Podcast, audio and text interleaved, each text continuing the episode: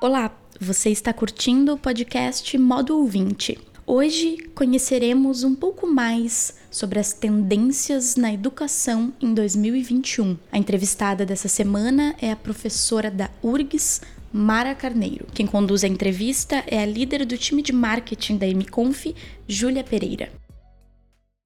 Então, eu sou professora Mara Carneiro, atualmente sou professora da Universidade Federal do Rio Grande do Sul, trabalho no Instituto de Psicologia, principalmente com formação de professores e a questão de educação à distância e inserção das tecnologias.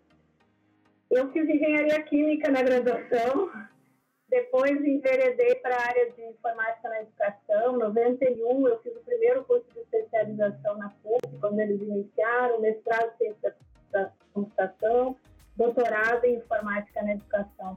E trabalho com educação à distância há mais de 20 anos. É interessante a gente ver agora, né, com a função da pandemia, né, o quanto a inserção da tecnologia se tornou significativo na vida de todos os professores.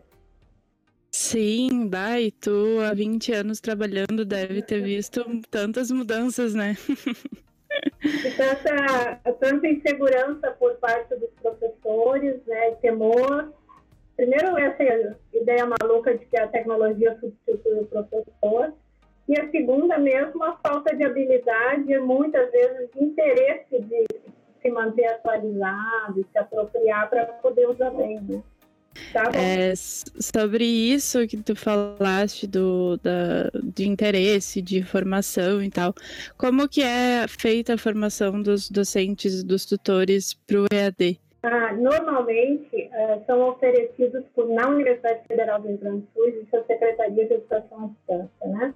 E lá uh, é organizado sistematicamente cursos de formação, tanto para tutores quanto para professores. Esses cursos iniciaram através do financiamento do Programa Universidade Aberta do Brasil, que foi o programa que instituiu, né, que propiciou a inclusão dos cursos à distância. Então, o Plageder, o Programa de Extensão de Desenvolvimento Rural, lá em 2007 foi quando a gente iniciou. Primeira instalação do Moodle na URGS, a primeira disciplina introdução a EAD, eu é que fui ministrar, né? Então, a loucura de descobrir que o software exigia um servidor próprio, que a demanda de internet era grande, então os alunos ingressavam no ambiente. Em geral, eles iam para o polo no final da tarde, porque a maioria trabalhava. Entravam 30 alunos no chat, o servidor parava porque não dava conta. Então, o investimento, a verificação de o que, que precisa né, de infraestrutura para esse sistema. Então, ali é, se estabeleceram muitos cursos de formação. A grande questão do, da maioria até hoje dos cursos de formação é que eles ensinam tecnicamente como é que se usa o Moodle. Como é que tu publica um arquivo, como é que tu uh, cria o fórum, como é que tu, sei lá, abre uma sala de chat, até no nosso caso, né, como é que tu faz o link para o MConf. Só que coisas básicas, assim, no nosso caso para o MConf funcionar no nosso, junto com o Moodle, tu tem que aplicar, instalar dois recursos para aquele grave. Eu descobri isso porque eu não conseguia gravar, mas ninguém tinha me dito, sabe? É esse tipo de coisa. De como tu modera o fórum, de como tu interage com os alunos, que ferramentas. É isso que eu acho que faz falta na formação. Né? E, é, semestre passado eu ministrei uma disciplina, que é da licenciatura, que é de tecnologias né? Tecnologia de subjetividade é o nome dela, mas é usar tecnologia para ensinar. Então, eu, eu, tive sorte de ter muito aluno da Fabico, né, da comunicação, então eles são mais interessados, envolvidos, é por causa da, comunica da área da comunicação. Então, a gente explorava aplicativos e recursos para promover a interação. Acho que isso faz falta para os professores. Sim, é mais focado na ferramenta em si e não só no, em como que ela vai te ajudar, né? A pedagogia né, envolvida, é. né? a andragogia, quando a gente atua né, junto aos adultos, que estratégias tu usa para se utilizar desses recursos e os alunos quererem aprender ou realmente aprenderem. Né? Essa é a Sim. dificuldade. É. E, e teve alguma mudança, assim, com a pandemia dessa formação? Tu acha que vai ter, que teve alguma mudança que foi feita nessa formação em 2020? E como é que tu pensa em, nela nesse ano, né? Pós, pós-pandemia não, mas assim, se encaminhando para, né? É.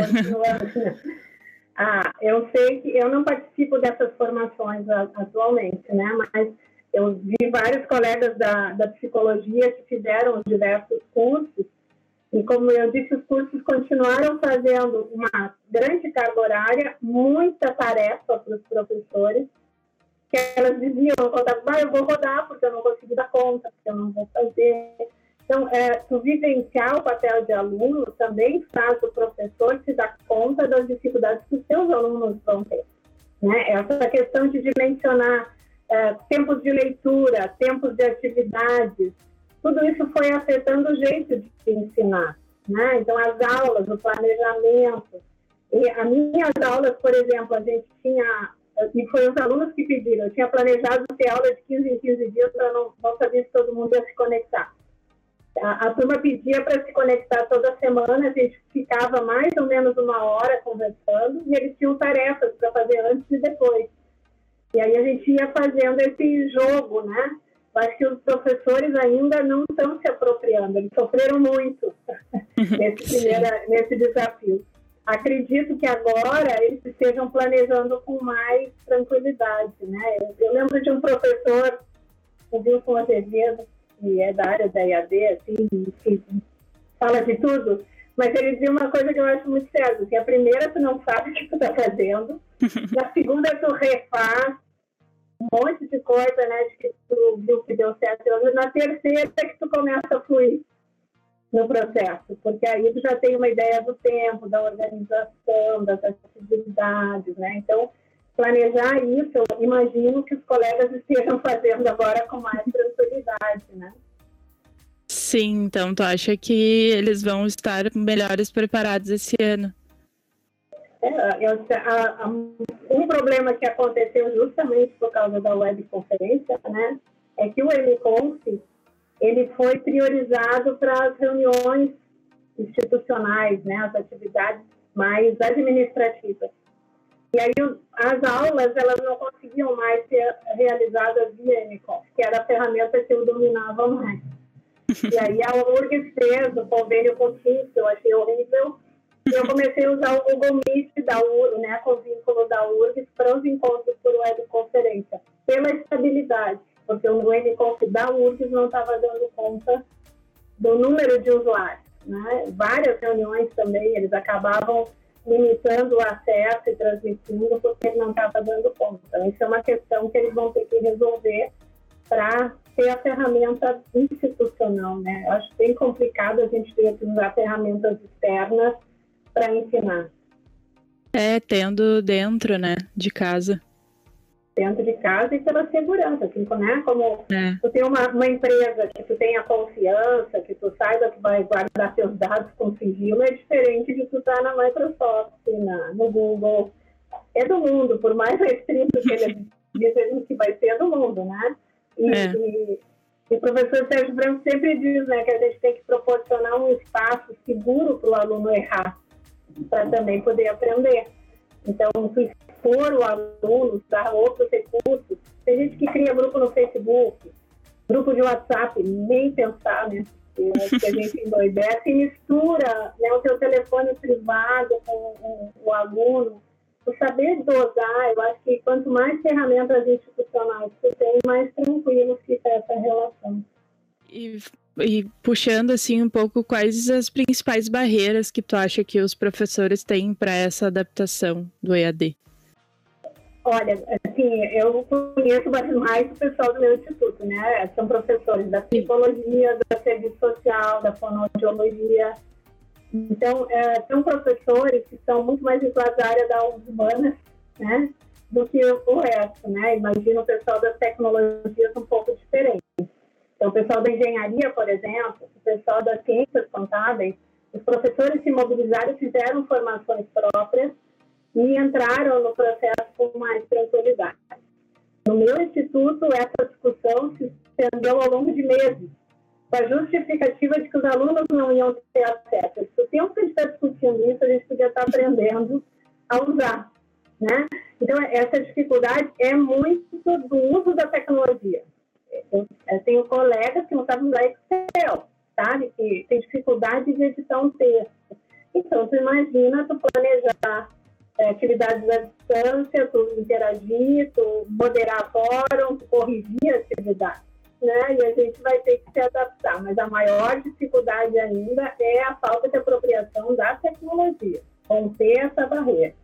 Eu tenho medo de usar, porque eu não sei onde clicar, eu vai dar errado, eu vou apagar. É uma insegurança do adulto que não se né, não acompanhou essa evolução tecnológica. Sim. Uh, e como é que tu acha que esses desafios seriam solucionados, assim, pensando agora no professor? Não adianta que eu tenha que passar pela formação, mas formações, eu acho, é, pouca duração, bem específicas. Não adianta fazer um curso de 60 horas para aprender tudo do mundo. Ele tem as suas particularidades. É aquele recurso nossa. Eu, eu tenho tudo anotado e eu me atrapalho toda vez, porque tem milhões de detalhes de configuração. Mas você tem que fazer um curso sobre nossas, não um curso sobre todo o sistema. Cursos que é, ofereçam essas possibilidades de inserir aplicativos, né? Aí o pessoal aprende um. Agora esqueci o. Ah, esses aplicativos que a gente preenche, faz o Kahoot, por exemplo. Né? Uhum. Não sei se. Aí vira moda. Eles descobrem um e usam toda a aula e os alunos já não podem mais ver aquilo. Né? De tu poder fazer uh, atividades mais interativas e aprender possibilidades de recurso é interessante, né? Possibilidade de avaliação né? O, o Moodle tem um questionário, tem enquete, tu fazer alguma coisa. O próprio sistema de webconferência né, agora tem né, o, é, o recurso de tu fazer uma enquete para ver como é que os alunos estão. E uma coisa que eu vejo na videoconferência, que na nossa a gente não tem ainda, é de tu poder fazer com que os alunos se dividam em salas separadas para fazer uma atividade e depois retornem. A gente fez isso criando salas só que tu tem que ir pulando de sala em sala, né? Esse gerenciamento é uma coisa bem interessante, do professor descobrir que ele pode fazer trabalho em grupo à distância. Né? Meus alunos fizeram coisas muito legais que de ter tarefa, tinham que fazer uma tarefa para os colegas, então eles se envolviam, separavam as salas, faziam uma discussão, traziam para a sala geral, movimentavam de ficar a manhã inteira trabalhando na internet, né? E envolvidos com a disciplina. Mas tu tem que ensinar, ou o professor tem que descobrir estratégias, ou ver bons exemplos né, de coisas que funcionam para ele seguir. Então, acho que a formação específica, foco, né? Formação específica, pouca duração, porque o professor diz que nunca tem tempo de fazer curso, né? Isso é padrão. E sobre isso, como é que tu enxerga a mudança do, desse ensino tradicional, assim, que se criou dentro do ensino presencial, para essas novas metodologias de aprendizagem? Metodologias ativas, gamificação? É, é, assim, ó, Julia, isso também é moda, sabe? É, é, metodologias ativas, sala de aula invertida, ensino híbrido. No fundo, no fundo, a gente está falando a mesma coisa né? A sala divertida é um tipo de metodologia ativa se tu preparar o vídeo, se tu preparar atividades. Então, é uma forma de, em princípio, né, de fazer o aluno estudar antes para chegar na aula e participar mais. Só que a gente sempre fez isso, né? sempre pediu para o aluno ler o texto antes da aula, para fazer o exercício e tirar as dúvidas. Só que agora a gente está tentando usar isso com tecnologia. Então, o professor gravar um vídeo com uma explicação anterior, talvez facilite. Né? Essa possibilidade faz com que a aula presencial seja reavaliada. Na verdade, assim, a minha experiência diz que qualquer professor que aprende a usar uma tecnologia, a aula presencial muda porque ele começa a modificar o jeito de registrar as atividades, o jeito de dar retorno aos alunos. Né? Em vez de tu dar uma nota, tu dá um parecer de avaliação e organizar isso para o aluno saber onde ele errou, o que, que ele acertou. onde é que ele pode melhorar. Então, o processo pode se tornar mais contínuo do que simplesmente aquele de transmite, transmite, transmite, e devolve, me devolve com uma avaliação. Então, acho que o professor mesmo se dá conta de outras possibilidades. Eu acho isso uma grande vantagem da, da inserção da tecnologia. Sim. E, e, e, sobre o ensino híbrido, tu, tu acha que ele vai ser uma tendência para os próximos anos? Os professores estão se dando conta de que tem disciplina, porque existia, né, um grande, ainda existe um grande preconceito contra a educação à distância. Tanto que, quando iniciou essa ideia de ensino remoto emergencial, inventaram esse nome, para dizer que a gente não estava fazendo educação à distância. Né? Na verdade, a gente está de uma forma muito amadora, mas a gente está. A educação à distância diz que a gente está em lugares diferentes, né? como a gente está agora, aprendendo a partir de uma discussão, as suas perguntas, a minha conversa, em momentos diferentes ou em momentos é, síncronos, né? Mas se inventou isso para romper esse preconceito. No momento em que o professor está vendo que pode funcionar e que tem aulas, que ele, os alunos podem assistir uma gravação e depois fazer uma discussão e não precisa ficar em aula fazendo toda a dedução, toda a explicação, eu acho que isso vai se tornar mais inserido no processo e o professor se dá conta que não precisa se encontrar presencialmente com os alunos toda semana. Existem estratégias para a gente estar junto, né? Então, acho que isso vai se tornar uma realidade até pelo deslocamento, né? Agora eu lembrei, assim, que os professores da psicologia, dos cursos noturnos têm dito, né? Os alunos, eles conseguem chegar em casa, eles conseguem tomar um banho, fazer um lanche depois do, do trabalho e vão para aula em casa. Eles já não têm a preocupação ali, como na Ramiro, dos assaltos, de pegar o ônibus, de se deslocar para casa. Então, tudo isso vai fazer as pessoas pensarem se querem realmente ter aula presencial todo dia, toda semana, para provar que eu sou eu e que eu estou estudando e que eu fiz a avaliação. Não é? Eu acho que tem que superar isso. Não vai, não vai como voltar atrás. Sim, é, e até expandir, né? Fazer cursos de lugares diferentes, que não seja ali na tua cidade, de fazer, enfim, em outras outras cidades, outros países até, né? Como o, pessoal da professora da informática na, PUC estavam me contando que seus alunos estão fazendo estágio em São Paulo, que um aluno fazendo tá estágio no Canadá. Daqui, que legal. participando, porque não tem essa fronteira. Assim como a gente pode é, trazer colegas de diversas universidades é, para falar dentro da sala de aula da gente, fazer uma palestra sem a dificuldade do deslocamento, da viagem, do custo. Né? Então, tu enriquece também a tua aula com essas possibilidades. Sim. Uh, e, e, sobre os alunos, como é, como é que tu acha que foi a adequação deles em 2020? Como é que tu acha que vai ser a partir de agora, assim, em 2021? Eu, eu tenho uma turma de primeiro semestre com ela eu estou bem, bem preocupada. Porque, assim, eu, normalmente eu entro na sala de aula, apresento e vou para o laboratório de informática para ensinar a cadastrar senha no, na URGS, a entrar no Moodle.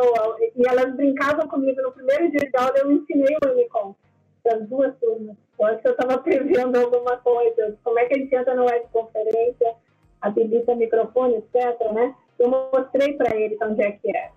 E eu não vou poder fazer isso com a turma do primeiro semestre, com os calouros. Né? Então, eu estou preparando pequenos videozinhos, eu espero, né, agora na outra semana eles vão se matricular, e enviando algumas dicas é, para que eles possam entrar na aula, porque eu tenho que fazer eles chegar aqui para eu começar a aula. Né? Então, isso é um problema, e não vai ser da minha turma exclusivamente, mas dos calouros, eu acho que eu não vejo na URGS, nesse momento, uh, um movimento nesse sentido, não tenho conhecimento disso, né? A gente está com uma dificuldade lá que a FIAD está sendo desconstituída, então há uma discussão nessa nova reitoria até desse papel, justamente quando a gente mais precisa dessa formação. Dos outros alunos que eu tive, como eu te disse, que eram mais da área da comunicação, e eles já não eram, eram terceiro, quarto semestre, já mais inseridos na universidade com tranquilidade na tecnologia, eu acho que a aula fluiu muito bem. E foi por demanda deles que a gente se encontrou com mais frequência, foi por demanda deles que a gente combinou o horário e essa divisão. Então, eles foram bastante participativos. Então, no próximo semestre, eu tenho, agora é outra disciplina, mas eu já estou planejando, né, fazer esse levantamento inicial para fazer essas combinações e de se inserir. Há ainda aqueles alunos que não participaram, né? Então, alunos que, eh, eu, teve uns três alunos que tinham ingressado e que simplesmente nunca compareceram, talvez porque não tivessem um acesso à internet, talvez porque a família tivesse envolvida com algum tratamento de saúde, a gente né, teve vários percalços nesse ano. Então, esses alunos, a universidade vai ter que planejar como acolhê-los, inclusive no laboratório de informática, né, de uma forma alternativa a, a só o processo à distância, o processo remoto. Mas acho que os alunos já estão também rompendo aqueles preconceitos da EAD. Então, a gente aos pouquinhos vai conquistando esse espaço. Uh, e como é que tu acha que, que pode ser feito o processo de, de engajamento, assim, no EAD, que é um pouco diferente, né? A gente ouviu bastante dificuldade dos professores de, ah, o aluno não liga a câmera, e aí eu acho que ele não tá me ouvindo, coisas nesse sentido, né? Como romper essa, essa barreira também? Assim, é, a questão do aluno não abrir a câmera, eu acho que também depende das estratégias que a gente usa. Né? Essa, essas as atividades que eu fiz que os alunos conduziam, eles proporcionavam as atividades, eles cobravam os colegas para aparecer também e participar, né? Mas a gente vê muitos, né, que estão no seu quarto, na sua né, intimidade da casa, que não tem um espaço que eles possam mostrar, que tem a família. Então, a gente tem que respeitar isso. Nem todo mundo tem, né, como eu tenho a oportunidade de ter um cantinho aqui só para mim no escritório. Nem todos têm. Então, eu entendo isso. Mas o professor também tem que proporcionar essa interatividade. O professor é, iniciante na IAD, ou iniciante no ensino remoto, ele passa a querer reproduzir o modelo de sala de aula presencial. O que ele faz? Fala, fala, fala, fala, fala, dá aula, dá aula, dá aula, dá aula, e depois tem o tema de casa. Isso é muito cansativo, né? É muito é, não é estimulador né, para a participação. Então, uma questão é como promover a interação. Estratégias para promover. Então, como eu falei antes dos aplicativos, de fazer uma nuvem de palavras, de fazer uma enquete, e aí a partir disso tu identificar a dificuldade e perguntar. Então, isso eu acho que a gente consegue é, envolver um pouco mais os alunos nesse processo. Isso não tem uma solução só, né? Sim, é, e também vai de cada professor de, de como que ele se adapta também, né? É, e ele também, né? Tem muitos professores que estão em casa com os filhos, né? Então, e uma, e uma questão que eu vejo que foi muito difícil, e isso também para mim, é que a gente tem que fazer tudo. Então, se eu quero gravar um vídeo, eu tenho que gravar. né? Eu tenho que, eu destaco, eu não aprendi ainda, não achei um software, eu não tenho usado Adobe Premiere ou qualquer coisa, é, né, para achar um, um software razoavelmente fácil para editar um vídeo, como né, pode fazer aqui, não é fácil. Né? Isso que eu já consigo me ver. Eu, eu costumo explorar tudo que é aplicativo e buscar. Eu busco muito na internet, então eu fico vários perfis de professores que fazem cursos, que dão dicas de aplicativos. E, e também é, é, uma questão que o pessoal né, discute muito na área da educação é de como tu avalia esse processo. E se tu uh, promove avaliações né, ao longo do processo, propõe atividades que os alunos realizem, avaliando, dependendo do tamanho da tua turma, esse trabalho se multiplica imensamente. Porque se tu inventar uma tarefa por semana, 30 alunos são 30 leituras, 30 pareceres de avaliação que tu vai ter que dar. E isso vai acumulando muito, né? Com professor que tem várias turmas, isso se torna impossível. E o que que tu enxerga sobre a, a aprendizagem personalizada? Isso é uma coisa complicada, né, Júlia? Assim, uh, eu lembro, olha, eu estava no doutorado ainda de um colega, mais um colega que fez essa ideia de é, testes né, e verificação de um perfil do aluno para que tu pudesse propor é, trilhas de aprendizagem. A questão de tu poder te organizar nesse sentido, né, como professor, e ter apoio para essa produção. De tu ter mais de um recurso para o aluno, permitiria né, que o aluno dissesse eu sou mais auditivo e gosto de mais materiais assim, e tu disponibilizar no ambiente, em vez de tudo, mais recursos de áudio, né? De tu poder nessa identificação. Barreiras que surgem, como é que tu identifica esse perfil? São muitos testes, né? Que não tem muita padronização ou garantia de que tu vai uh, verificar. É muito mais do que que tu gosta. Júlia, tu gosta de ouvir mais ou, ou assistir vídeo? Né? Então, faz um jogo, mas não é necessariamente o perfil do aluno de formato de aprendi, aprendizagem. Né? A professora Andréa Filato, não, como é o nome dela? Ah, esqueci agora, peraí que eu já te digo. Mas eu tenho uma professora de Portugal, da Universidade Aberta de Portugal, que ela fala do, da Daniela Melaré ela, ela fala de estilos de aprendizagem. Ela tem um livro que fala dos estilos de aprendizagem na internet, com tecnologia.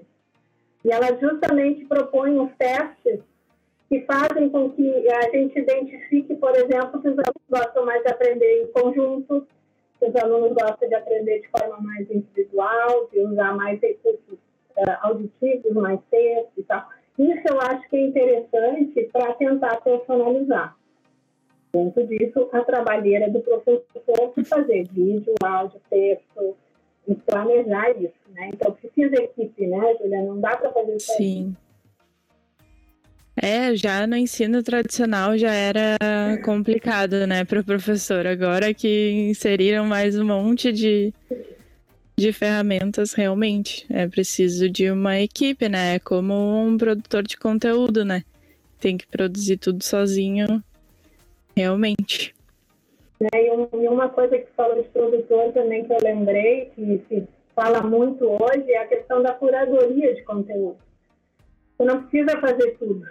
Existem inúmeros repositórios hoje de acesso livre, né, que tu pode te utilizar. Então, tu não precisa fazer vídeo explicando tudo que é, sei lá, de biologia, de química, de física. Existem inúmeros vídeos prontos. Você tem que saber procurar e poder inserir no seu material esses recursos para não reproduzir. Então, a gente fica reinventando a roda também, né? Sim, e, e até pode ser até um pouco relacionado com a insegurança, né? De ter que produzir todo o seu conteúdo, porque senão né, não, não é validado como professor, não. né? Não estou dando aula. É. Parece que eu não sei, estou usando material dos outros, como se a gente não usasse os livros todos que a gente usa como referência, né? Então parece que tu tem que produzir tudo. Não é verdade. Não é assim que não é isso que tu faz para ensinar, né? É verdade. Bom, acho que a gente já está se encaminhando para o final. Eu queria que tu falasse o que, que ficou de aprendizado assim para ti de toda essa transição da educação presencial para o EAD, de toda a tua carreira, mas especialmente em 2020, né, que foi o, o boom, assim, né? A, a necessidade de tu planejar é, a tua disciplina de forma mais ampliada, né, e a flexibilidade de considerar as dificuldades dos alunos e fazer essa adaptação. Então, não ter um conteúdo tão fechado que nessa aula tem que ser isso, acabou, a próxima aula é isso, acabou. Porque os alunos têm um ritmo diferente. A gente, né, todos estão se habituando a organizar tempo e espaço novamente. Então, essa flexibilidade foi bem importante. A gente fez vários videozinhos, tutoriais para os alunos é, de como ele, sei lá, gente usou o Google Meet da URGS, ele tinha que é, autenticar com o e-mail da URGS, senão ele não acessava, eu tinha que autorizar. Não existia na URGS, eu não achei tutorial, eu fiz um tutorial. Então, eu ia fazendo essas dicas na medida em que identificava a demanda dos alunos. Eu acho que prestar atenção no grupo é fundamental. Eu acho que isso também é, se torna, né, por causa da tecnologia, mais ampliado. A gente conhece, isso eu tenho certeza, a gente conhece mais os alunos aqui do que no presencial. A interação, essa história de viver no face a face, nós estamos face a face. Né? Agora, tu não chega na aula e consegue conversar com todos os seus alunos. E aqui eles conseguem conversar mais contigo, seja através do momento simples, seja através de outras mensagens, outros recursos, ele interage mais se tu incentivares ou abrires essa possibilidade. Então, acho que essa questão de adaptar a tua turma, a tua turma, né, o teu conteúdo, eu acho que foi, uma, foi o que eu mais aprendi, eu acho, nesse momento. Que legal. E, e quais são as tuas expectativas para esse ano, assim, no EAD? Eu vou continuar em casa. Eu sou grupo de risco, eu adoro. E assim, ó, as avaliações que os alunos fizeram nesse semestre foram muito melhores do que todos os semestres anteriores. Sabe? A, a o retorno dos alunos foi muito mais legal do que muitos outros semestres que eu me esforçava demais em sala de aula. Então, eu gosto da tecnologia, eu me sinto à vontade, né? Então, para mim, eu vou continuar em casa o quanto puder. Né?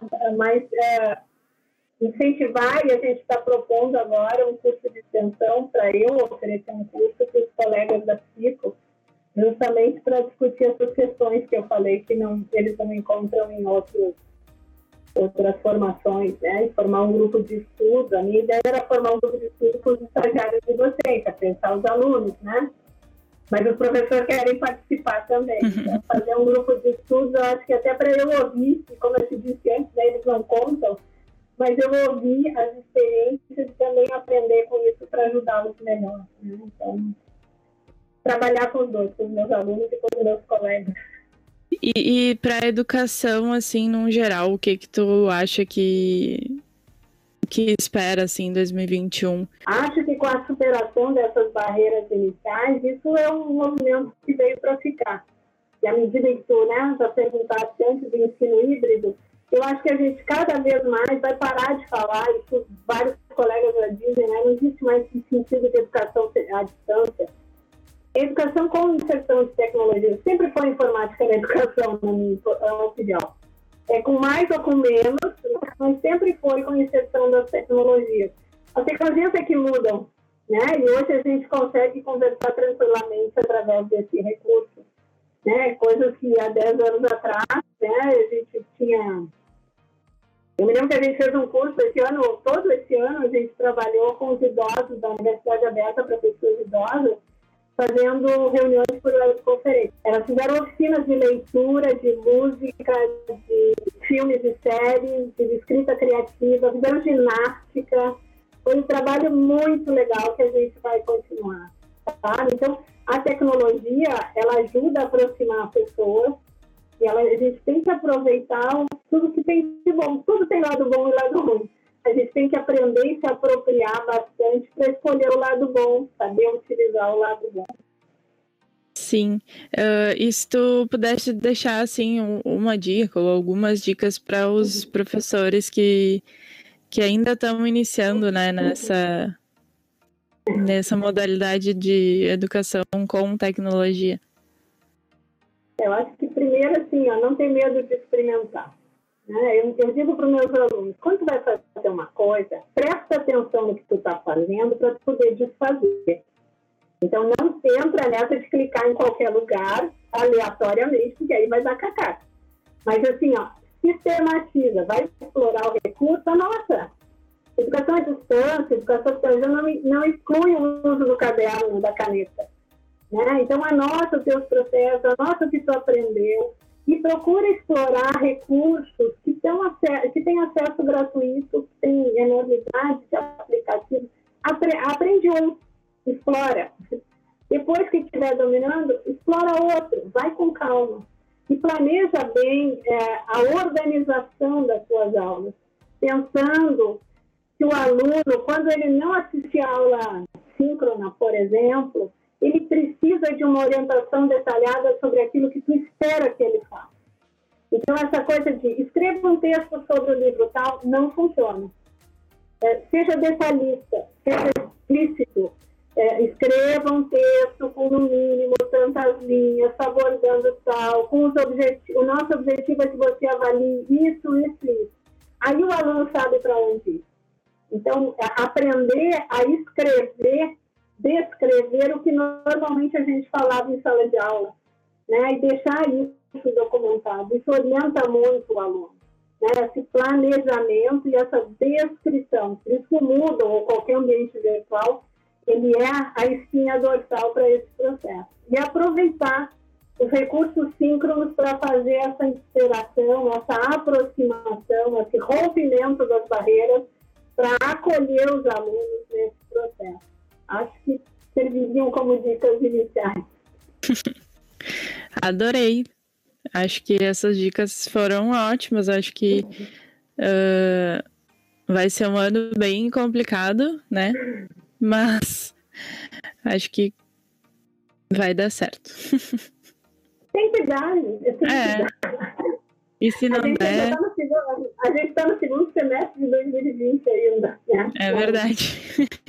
É, então, ainda vai ter muita coisa para acontecer no próximo ano 2021, né? Que começa para nós em junho. né? Mas a gente tem, tem ferramentas, tem recursos, tem equipe para poder usar e conhecer, né, é, outras estratégias. Bom, então acho que é isso. Muito obrigada pelas tuas contribuições e parabéns por todo o teu trabalho, por toda a ajuda que tu tem dado para os teus colegas, né? Que está sendo essencial a ajuda mútua, né? Então. tá bom. São as ordens, tá, querida? Abraço a todos aí. Sucesso para vocês. Obrigada, viu? Foi ótimo. Para conhecer mais de nossos conteúdos, siga elos.vc no Instagram e acompanhe o nosso canal do YouTube Elos Além da Videoconferência. Obrigada e até a próxima!